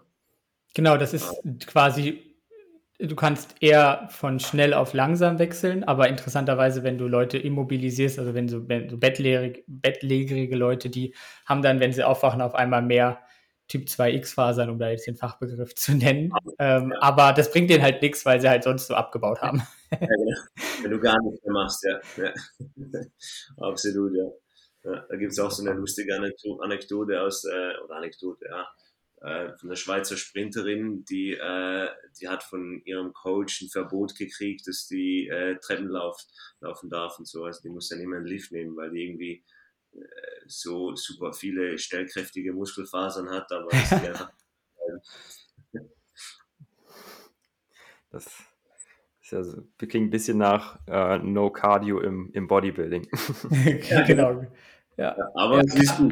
Cardio macht nicht nur dünn, Cardio macht auch langsam, haben wir wieder was gelernt. Aber nochmal kurz zur Regenerationszeit. Das finde ich wirklich beeindruckend, dass du auch sagst, nach wenigen Tagen schon wieder belasten. Wenn man da an äh, Empfehlungen von äh, medizinischem Fachpersonal denkt, die dann sagen, ja, zwei, drei Wochen jetzt erstmal gar nichts machen, Sportverbot, weil irgendwas mit dem Fuß ist. Oder auch ja. Leute, von denen ich gehört habe, jetzt vor ein paar Wochen, ja, ich habe eine Nagelbettentzündung, ich habe jetzt sechs Monate lang gar keinen Sport gemacht. Also da sieht man ja, wie weit das auseinanderklappt, dass man auch wirklich mit einer Verletzung vielleicht nicht genau das machen kann oder sollte, was man jetzt braucht oder was man sonst im Training gemacht hat, aber dass es immer auch die Möglichkeit gibt, dann intensitätsmäßig zu variieren, ein bisschen in anderen Bereichen zu trainieren, aber dass dieses wirklich längere Zeit Pause machen sonst auf jeden Fall tunlichst zu vermeiden ist, ne, wenn man nicht da den nicht den Einstieg verpassen möchte wieder. Ne? Das haben ja auch viele die Schwierigkeit, dass sie dann nach Verletzungen nicht wieder gut reinkommen oder nach einfach mal eine Erkältung oder so. Wie oft höre ich, dass es Leute sagen, oh, jetzt war ich vor vier Wochen erkältet, das hat dann drei Wochen gedauert und dann habe ich es einfach nicht mehr geschafft, den Wiedereinstieg zu finden. Natürlich ein bisschen was anderes, aber so rein psychologisch auch, ne? Ja, absolut. Also das ist ja, man weiß ja, dass es einfacher ist, eine, eine Leistung zu halten oder ein Leistungsniveau zu halten, als aufzubauen. Ähm, und deswegen, wenn du verletzt bist, wenn es irgendwie möglich ist, da drumherum zu trainieren, leicht anzupassen, aber halt eben äh, auf keinen Fall äh, nur im Notfall äh, komplett gar nichts mehr machen. Mhm. Da, da stellt sich mir gerade eine interessante Frage. Vielleicht weißt du es, vielleicht weißt du es auch nicht. Sagen wir mal, ich habe jetzt einen Muskelfaserriss in einem Bein. Und dann stelle ich mir gerade so ein fancy Setup vor, wo du so ein Fahrradergometer hast, wo du vielleicht nur ein Bein trainieren kannst. Gibt es diesen Crossover-Effekt auch für Schnellkraft? Weißt du, was ich meine? Ja, ja, ja, ja die gibt schon. Ähm, die Frage ist halt Schnellkraft oder dann maximale Speed, oder? Und das wird halt dann schwierig mit einem Bein zu trainieren. Ja. Ähm, was aber beispielsweise schon möglich ist, sind äh, einbeinige Sprünge. Ja, mhm. und wenn Hops heißen die wenn du die halt gut kannst, dann kannst du da richtig viel Load auch äh, generieren. Und ähm, also ich habe aktuell zum Beispiel jetzt gerade Probleme mit meinem linken Knie und äh, kann da wirklich nur, nur ganz wenig trainieren im, auf dem linken Bein, aber rechts mache ich trotzdem diese Sprünge mit maximaler Intensität. Ähm, ich bin, bin jetzt äh, gespannt an, wie es ist, wenn, wenn mein linkes Knie dann wieder gut ist und ich, ja, wahrscheinlich fühlt sich das dann 200 Prozent schlechter an wie das rechte, aber das ist sicher was, was geht, diese Sprünge. Ähm, geht natürlich nicht immer, je nach Verletzung ist das Risiko dann auch zu hoch, wenn du dann doch mal irgendwie das andere Bein zum Abbremsen oder so oder zumindest zum Auslaufen brauchst und du hast irgendwie Kreuzband äh, zwei Wochen nach OP oder so, dann ja, wird es ja, wahrscheinlich. Klar, ist individuell, geht ums Prinzip.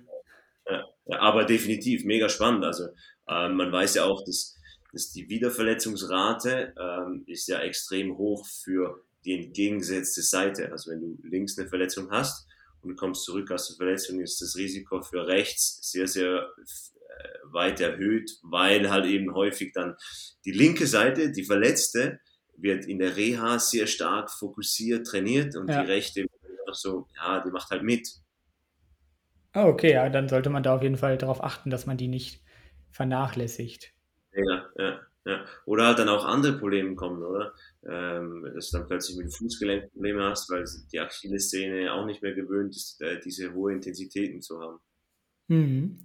ich würde ja auch sagen, zum Beispiel, wenn, wenn wir über so Sehnenüberlastungsprobleme reden, Achillessehnen, Tendinopathie, Patellaspitzensyndrom meinetwegen, dann ist ja zu einem späteren Zeitpunkt der Reha auch einfach eine Belastung, ein Belastbarkeitstraining der Sehne für diese schnellkräftigen Belastungen, Richtungswechsel und so einfach sehr, sehr wichtig. Da kommt ja auch das, diese Art Training wieder ins Spiel, um einfach nicht nur zu sorgen, dass die Person Treppen gehen kann, meinetwegen, sondern dass sie halt auch Sprinten und Richtungswechsel machen kann, zum Beispiel im Fußball. Ne? Absolut, ja. Also das Thema Sehen ist natürlich äh, mega spannend und äh, hat extrem großen Einfluss, diese Sehensteifigkeit. Ähm, aber auch da brauchst du, um eine, eine wirklich auf muskulärer Ebene oder auf, auf ähm, struktureller Ebene, so muss ich sagen, nicht muskulärer ähm, Ebene was erreichen willst, dann brauchst du halt maximale Kräfte. Ähm, sei das jetzt äh, durch Maximalzug, äh, Maximalkrafttraining oder auch ähm, bei Sprints oder Sprüngen ähm, da, da, brauchst du einfach extrem hohe Intensität, um da wirklich was zu erreichen. Und, ähm, das, aber der Einfluss auf die Leistung oder auch Risikoreduktion für Verletzungen ist natürlich sehr, sehr groß. Wolltest du noch was, Marc, zu diesem Thema äh, mit den Sportlern fragen? Sonst würde ich meine andere Frage noch einstreuen jetzt. Welche Frage meinst du zu den Sportlern? Ja, ob du noch was hast zu den Sportlern.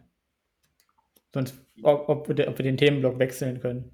Wir können den Themenblock wechseln. Ich hätte sonst die Zuschauerfragen, die ich noch. Ja, okay, die können wir danach machen. Hm? Also jetzt erstmal vielleicht noch dieses Thema Schnelligkeit, Schnellkraft im Alter. Ich weiß nicht, ob du da genau auch dich mit beschäftigst, aber da ist zumindest mir bekannt, dass da eben natürlich auch die Schnellkraft durchaus eines der Dinge ist, die am ehesten abnimmt. Und das ist natürlich dann auch, wenn es ums Thema Sturzprophylaxe geht. Man übersieht mal eine Bordsteinkante, muss sich abfangen, man stürzt, muss sich mit den Händen meinetwegen abstützen. Da ist das ja auch offensichtlich ein Thema. Wie, wie stehst du dazu? Bei älteren Menschen sollten die auch ihre Schnellkraft trainieren. Ja, mega. Also mein Ziel ist, dass ich mit 65 noch sprinten kann. Ja, ich, ich finde auch immer so Videos so geil, wo dann so 80-Jährige dann so einen 100-Meter-Sprint drin machen. Dann, dann sind die teilweise schneller als ich je war. So 13 Sekunden, 100 Meter. Ja, für einen 80-Jährigen, das ist top. Ja, na, mega cool. Aber äh, nebst, nebst dem coolen äh, Aspekt, also es ist mega wichtig. Also äh, du hast ja schon erwähnt, diese Sturzprophylaxe. Ich meine, das ist ja genau das Gleiche. Das passiert auch wieder innerhalb von ein paar Millisekunden. Ähm, muss man irgendwie stabilisieren können. Also warum soll man aufhören, den Bereich zu trainieren und dann nur noch auf äh, Bosubellen, wo man schön langsam das Ganze stabilisieren kann, trainieren. Ähm, also mega wichtig, auch äh, gerade im, im äh, höheren Alter, Altersbereich würde ich, ja, natürlich ist immer das Problem, wenn du erst dann damit beginnst, äh, mhm. dann musst du natürlich extrem aufpassen, aber halt, wir hatten es vorher bei der Verletzung, wenn du es irgendwie immer beibehalten kannst, dann, dann hast du natürlich extrem viele Vorteile, auch, auch im hohen Alter noch, wenn du dann diese Schnelligkeit, Schnellkraftfähigkeiten noch zu einem höheren Grad erhalten kannst.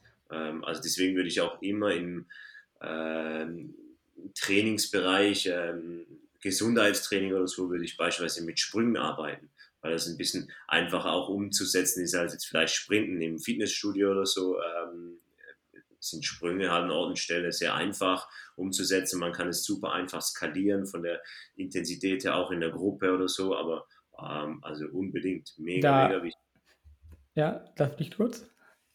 Da ähm, frage ich zum Beispiel meine, sage ich mal, 30-plus-jährigen Gruppenteilnehmer bei mir im Funktionstraining auch teilweise, okay, wann seid ihr denn jetzt wirklich das letzte Mal gesprungen oder wann seid ihr mal wohin gesprintet? Und dann werden die Augen halt ganz groß und die Leute können sich gar nicht dran erinnern. Also irgendwie so das Gefühl ab 30, vielleicht auch 40, 50, die Leute sprinten nicht mehr und sie springen einfach nicht mehr. Es fällt ihnen überhaupt nicht auf, dass sie das gar nicht mehr können. Ja, dabei ist es ja eigentlich das Natürlichste überhaupt. Und man, man hört einfach auf damit. Irgendwann. Ja, das ist so, ja, die Bahn, ach, die, ich nehme die nächste, statt mal hinzusprinten. Ja, ja. ist ja, auch mal dann ja, und dann zack, die Zerrung. Ja, genau. Oh, Sport ist Mord. Oh. ich wusste es. Glaube ich auch ein richtig großes Problem so in der Prävention, dass man das kaum findet oder auch dann in der ja, Rehabilitation oder auch im Alter, wenn ich da an die Sportmedizin zum Beispiel denke, wo ich ja auch in der medizinischen Hochschule war in Hannover, da ist dann Trainingstherapie eigentlich immer nur ganz moderates Ausdauertraining oder eigentlich fast schon körperliche Aktivität eher. Und dann vielleicht nochmal die Empfehlung, so ein bisschen auch mit Gewichten zu arbeiten. Aber dann ist das eher im Kraft-Ausdauer-Hypertrophie-Bereich. Aber das hilft mir dann, wenn ich wirklich intensitätsmäßig gering arbeite, auch nur wenig bis vielleicht gar nicht, je nach Leistungsniveau, um auch diese Schnelligkeit zu bekommen. Und sowas, wie wir jetzt gesagt haben mit den Sprüngen, Sprints sehe ich auch überhaupt nicht mehr, dass das noch ähm, erwachsene Menschen machen. Das fällt total weg. Und ja, man kann wirklich ja viel Ausdauertraining auch machen. Das weiß man auch, ähm, da von einer ähm, Studie auch mitbekommen von vor ein paar Wochen, dass man norwegische ähm, Profi-Biathleten äh, untersucht hat, was deren V2 Max angeht. Also sie waren noch sehr, sehr leistungsfähig, was die äh, kardiorespiratorische Fitness angeht.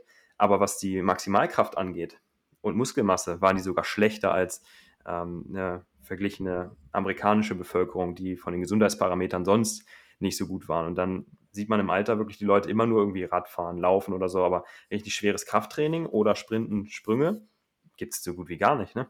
Und genau das ist ja wichtig, eben um sowas zu vermeiden.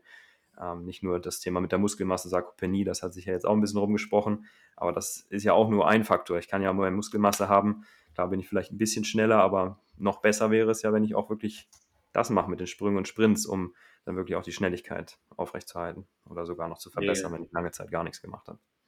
Naja, mega. Ich glaube, äh, ich glaube, die WHO hat, letztes Jahr oder so, glaube ich, ihre Empfehlungen auch angepasst eingehend. Also vorher war es moderates Ausdauertraining und Krafttraining und ich glaube, jetzt ist irgendwas mit Schnellkraft, Sprüngen, Schnelligkeit, irgendwas dazugekommen. Bin mir nicht ganz sicher, aber ich meine. Lass mal gerade nach, mal, nachschauen, ob es da was gibt. Habe ich auch noch nicht mitbekommen. Das mit dem Krafttraining witzig, aber das wäre natürlich cool, wenn es da jetzt auch Empfehlungen zu gibt, dann könnte man das auch nochmal ein bisschen mehr bewerben, weil das haben wir jetzt auch noch nicht so in den Fokus genommen. Klar, Krafttraining ist da schon mal eine Sache, aber vor ja. allem dieses Schnelligkeitsthema finde ich auch super spannend einfach, dass man das so ein bisschen drin hat. Und ich mache das persönlich ganz gerne. Man gewöhnt sich auch daran, wenn man daran gut ist und dann auch diese Sprungkraft in den Beinen merkt.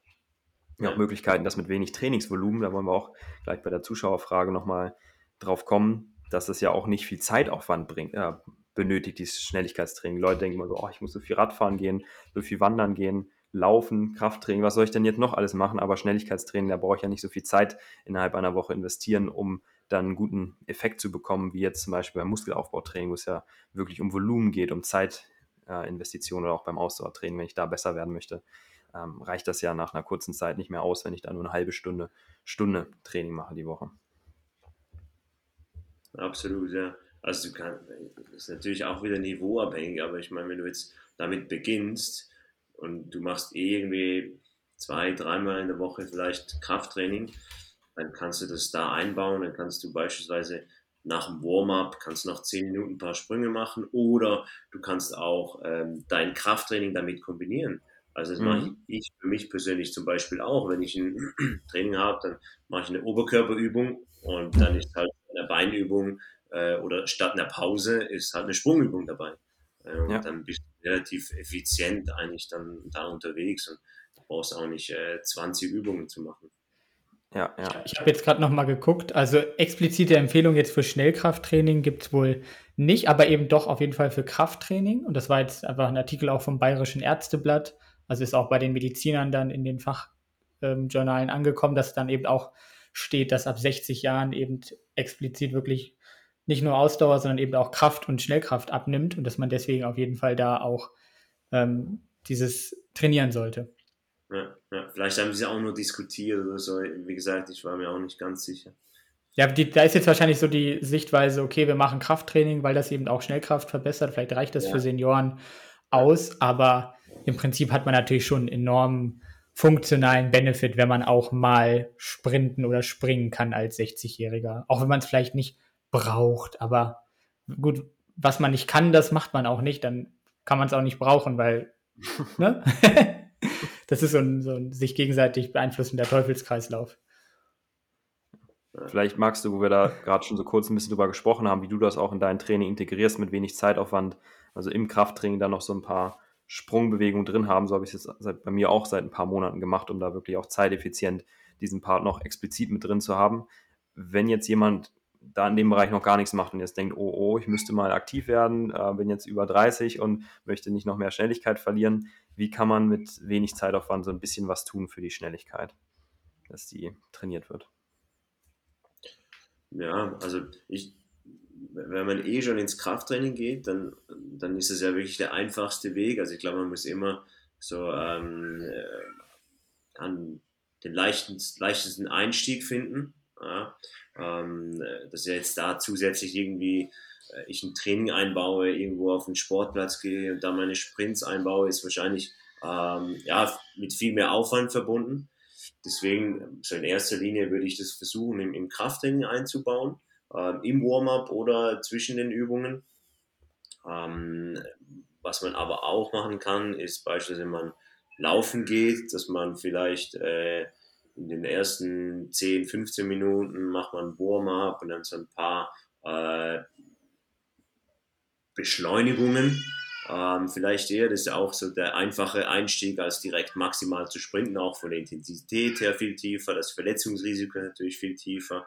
Ähm, man könnte auch so ein Intervalltraining einbauen, dass man statt ähm, 20 Minuten oder 30 Minuten auf dem Laufband äh, einfach joggt, kann man auch ein Intervall mit Sprints machen, dass man irgendwie 10 Meter Beschleunigung macht, dann äh, 10 Meter auslaufen, dann wieder 10 Meter beschleunigen, 10 Meter auslaufen ähm, oder vielleicht eher 20 Meter auslaufen, ähm, so 10, 20 und das 10 Mal wiederholen.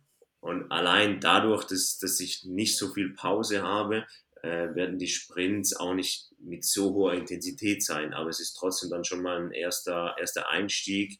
Ähm, hat gleichzeitig auch so, weil es einen Intervallcharakter hat, bisschen Herz-Kreislauf-System trainiert, aber hat auch diese äh, Beschleunigungskomponente drin. Das wäre vielleicht noch so ein bisschen mehr, mit ein bisschen mehr Aufwand verbunden, aber auch so ein erster Einstieg, glaube ich, äh, den man ja, ganz, ganz gut hinkriegen kann.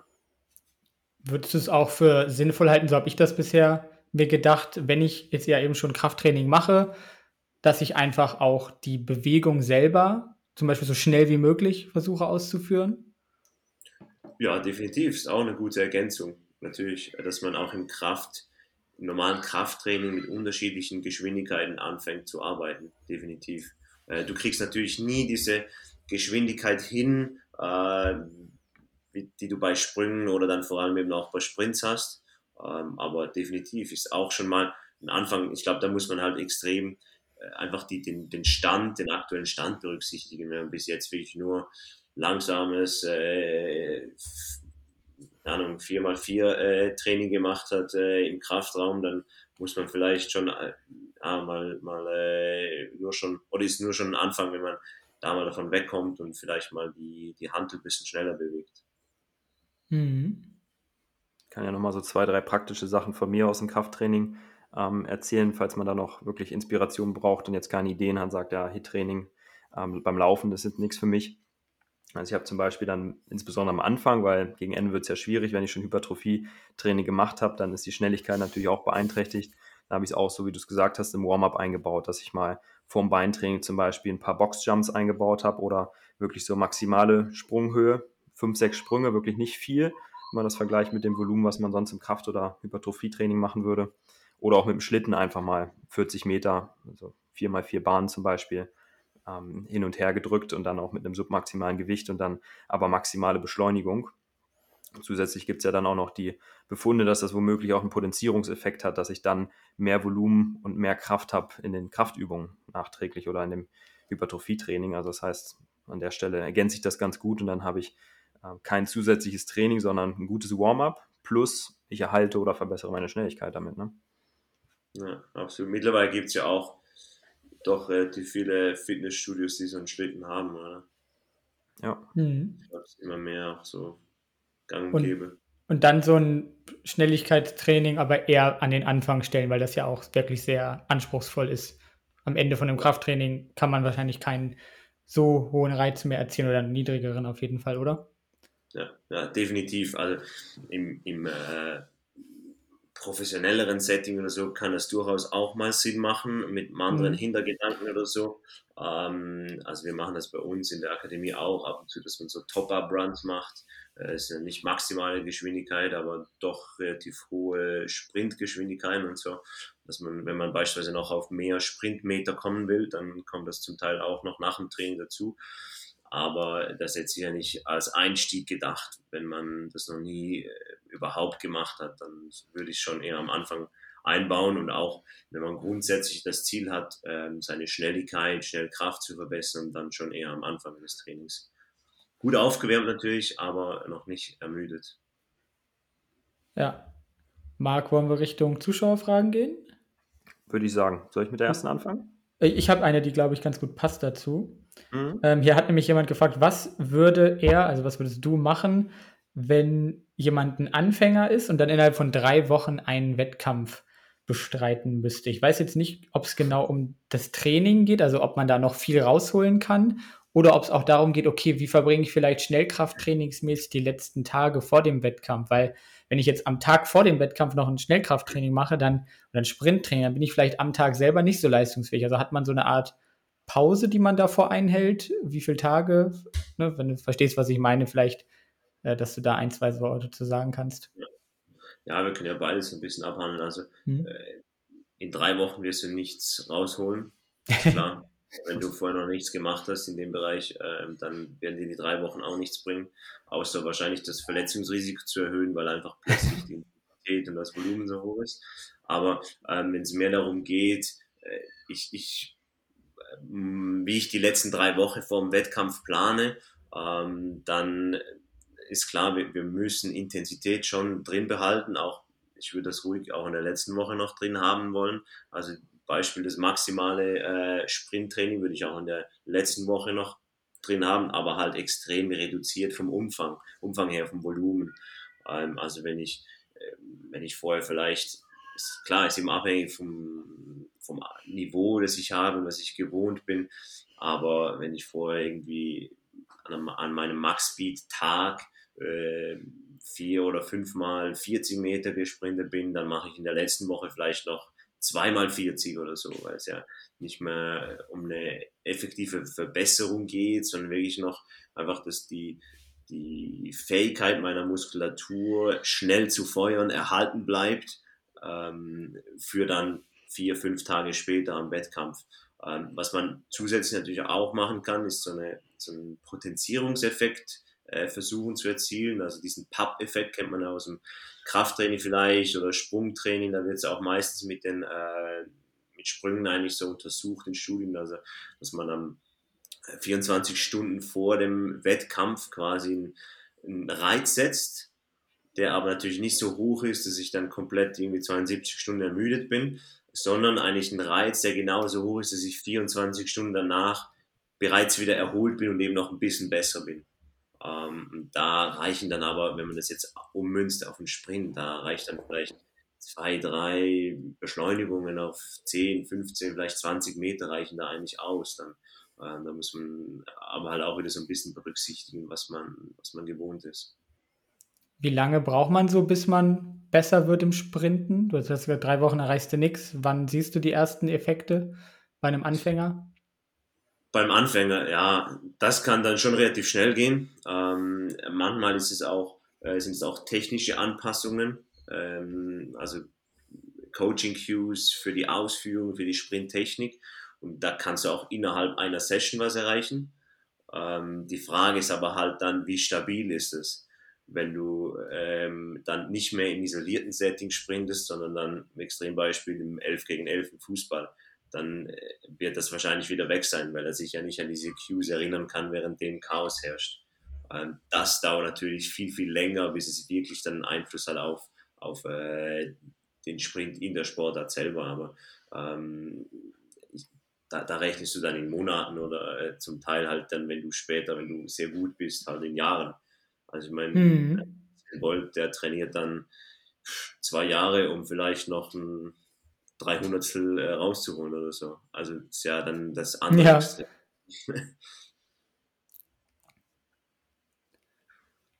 okay, Marc. Okay. Ja, die andere Frage war, wie kann ich von Sprints bei einem Halbmarathon-Training profitieren? Bringt mir das was? Das ist ja auch so, eine, so ein aktuelles Thema, weil auch im Ausdauersport ist ja jetzt so HIT-Training sehr angekommen. Auch Krafttraining wird ja inzwischen gemacht von Leuten, die Marathon laufen oder auch kürzere Distanzen. Aber explizit Sprints siehst du da auch einen Nutzen. Ja. Definitiv, definitiv. Also zum einen glaube ich auch wieder auf dieser neuromuskulären Ebene kann, kannst du was erreichen, ähm, was eben auf alle submaximalen Geschwindigkeiten einfach auch äh, Einfluss hat. Ähm, und dann aber auch je nachdem natürlich für, für den Schlusssprint. Ähm, ist klar, da ist ja auch ähm, erzielst natürlich nicht diese Geschwindigkeiten vielleicht, wie du dann im Schnelligkeitstraining hast, ähm, aber wenn du auch da wieder, wenn du einen höheren maximalen Speed hast, wenn du eine effizientere Lauftechnik hast, ähm, dann brauchst du wieder weniger Energie. Deine Muskulatur ist weniger schnell ermüdet. Ähm, also definitiv, auch da sehe ich äh, einen Nutzen des Schnelligkeitstrainings. Ähm, die Frage ist ja wie immer, was die Priorität ist. Es ist klar, dass du dann als Halbmarathonläufer nicht äh, plötzlich drei Schnelligkeitstrainings in der Woche machst und dafür nur noch äh, zweimal äh, länger laufen gehst. Wahrscheinlich wieder das Thema Laufökonomie, wo man jetzt auch weiß, dass ja. schweres Krafttraining wirklich wahrscheinlich sogar das Beste ist, zusammen oder auch in, ähm, hat man gegeneinander untersucht mit biometrischem Training und hat gesehen, dass beides wahrscheinlich einen positiven Einfluss eben auf die Laufökonomie hat und so ist es dann wahrscheinlich mit Schnelligkeitstraining auch, weil es eben nah dran ist an Krafttraining. Ne? Ja, ja, genau. Mhm. Okay, da haben wir, glaube ich, die beiden Zuschauerfragen, ne, die wir hatten. Mhm. Und deine oh. von dir auch. Genau, ja, genau. Gut, dann erzähl unseren Zuschauern noch mal kurz am Ende, wo sie dich finden können, wo sie Infos von dir bekommen können, ob sie dir auch mal eine Frage schreiben können oder ob du da zu busy bist, um zu antworten. Na, versuche immer zu antworten, wenn es irgendwie möglich ist, aber ähm, manchmal dauert es halt ein bisschen länger. Ähm, am einfachsten ist eigentlich äh, Instagram oder auch TikTok, äh, ist überall der gleiche Name, ist coach.raphael Schuler, äh, Raphael mit PH. Und ansonsten gibt es auch, äh, habe ich eine eigene Webseite, ist einfach mein Name, raphaelschuler.ch. Ähm, da findet man mich auch, äh, auch, auch Mail-Kontakt, wenn man per Mail Kontakt aufnehmen will. Ähm, also ungeniert einfach ja. kann man sich melden. Ich, ich versuche dann zu helfen, wenn es geht. Und man kann natürlich auch mit dir professionell gegen äh, Bezahlung zusammenarbeiten, um eben wirklich die Schnellkraft oder Sprint, Sprinten sportartspezifisch zu verbessern, ne? Absolut, ja. Ja, das ist natürlich immer möglich. Ähm, ich habe auch ein Schnelligkeitsprogramm ähm, für eben genau Spielsportler entwickelt, ähm, das dann über so eine App läuft. Aber das, da gibt es auch verschiedene Möglichkeiten natürlich. Ja, wie funktioniert das? Die Leute laden sich die App runter, die können das kaufen oder wie läuft das?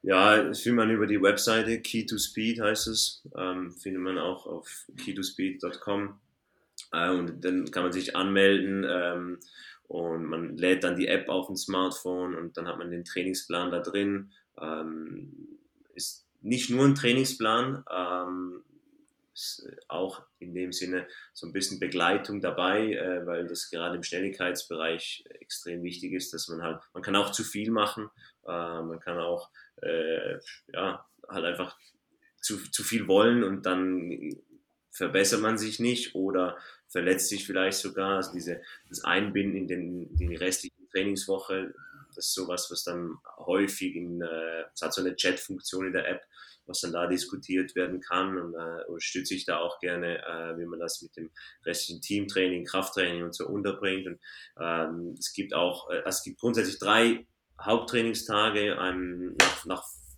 Themen aufgeteilt, Beschleunigung, Max Speed und Richtungswechsel. Und dann äh, meistens ist es auch nicht so, dass man alle Themen dann macht, äh, sondern eher so ein bisschen äh, da, wo man auch äh, die Verbesserungen erzielen will. Hm. Okay, ja, das sollten die sich auf jeden Fall anschauen. Das heißt, das ist interessant jetzt auch für EinzelsportlerInnen oder eher so für andere Trainer, die jetzt gucken, dass sie ihr Team voranbringen können, gemeinsam mit dieser App in Absprache mit dir vor Ort oder dann auch eben rein online, dass man das auch nochmal gehört hat? Ja, äh, ist grundsätzlich für Athleten äh, ausgerichtet, also speziell in diesem Teamsportbereich. Ähm, es gibt auch Coaches drauf, die sich das äh, gekauft haben. Ähm, ganz interessant eigentlich. Äh, und das mehr dann so äh, als persönliche Weiterbildung benutzen oder für ihr Team mhm. daneben umzusetzen. Ähm, aber grundsätzlich ist es für Athleten ähm, geschrieben, programmiert worden. Cool. Okay, cool. Dann danken wir dir ganz herzlich, dass du heute bei uns zu Gast warst. Sehr spannende Einblicke in das Thema Schnelligkeit. Ich hoffe, wir konnten da auch unsere Zuhörer ein bisschen motivieren, vielleicht ihr Training noch zu erweitern, wenn das äh, bisher noch keinen Platz gefunden hat. Und ja, freuen uns, wenn wir uns in Zukunft äh, nochmal hören. Über Instagram sind wir jetzt auch connected und meldet euch gerne bei Raphael oder bei uns, wenn ihr Fragen habt. Nochmal zu dem Thema oder andere Themenwünsche. Und dann sehen genau. wir uns genau. beim nächsten Mal. Ja, vielen Dank euch für die Einladung, hat Spaß gemacht. Dieser Podcast wurde präsentiert von TrueV, vegane Nahrungsergänzung für ein gesundes und sportliches Leben.